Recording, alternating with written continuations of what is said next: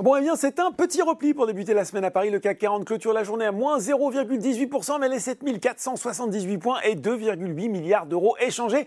Seulement, l'indice continue donc d'évoluer dans une certaine torpeur en l'absence de résultats d'entreprise ou d'indicateurs économiques majeurs. Évolution euh, contrastée aux États-Unis, on est toujours suspendu au feuilleton sur le relèvement du plafond de la dette. Les négociations entre démocrates et républicains doivent reprendre aujourd'hui. Ça nous donne à 17h45 un Dow Jones qui recule de 0,2% alors que le Nasdaq est à plus 0,5%.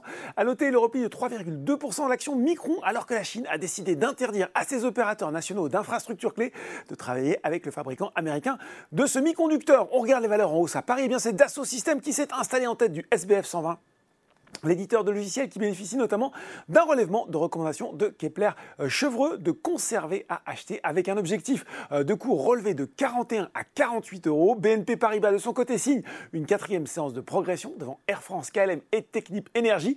Air France KLM qui s'envole désormais de 37% depuis le début de l'année. Sur le CAC 40, en plus de Dassault Systèmes et BNP, on retrouve Worldline et Orange qui bénéficient bah, là aussi d'un avis favorable, celui de Morgan Stanley euh, qui a confirmé sa recommandation à surpondérer tout en relevant son objectif de cours de 14 à 15 euros. Sur le SRD, toujours euh, très volatile, la biotech Nanobiotix repart à la hausse selon AOF, citant une source de marché. Encore un, avis d'analyse Bah oui, Porzampar serait passé à acheter sur la valeur avec un objectif de cours de 6,10 euros. On regarde maintenant les valeurs en baisse.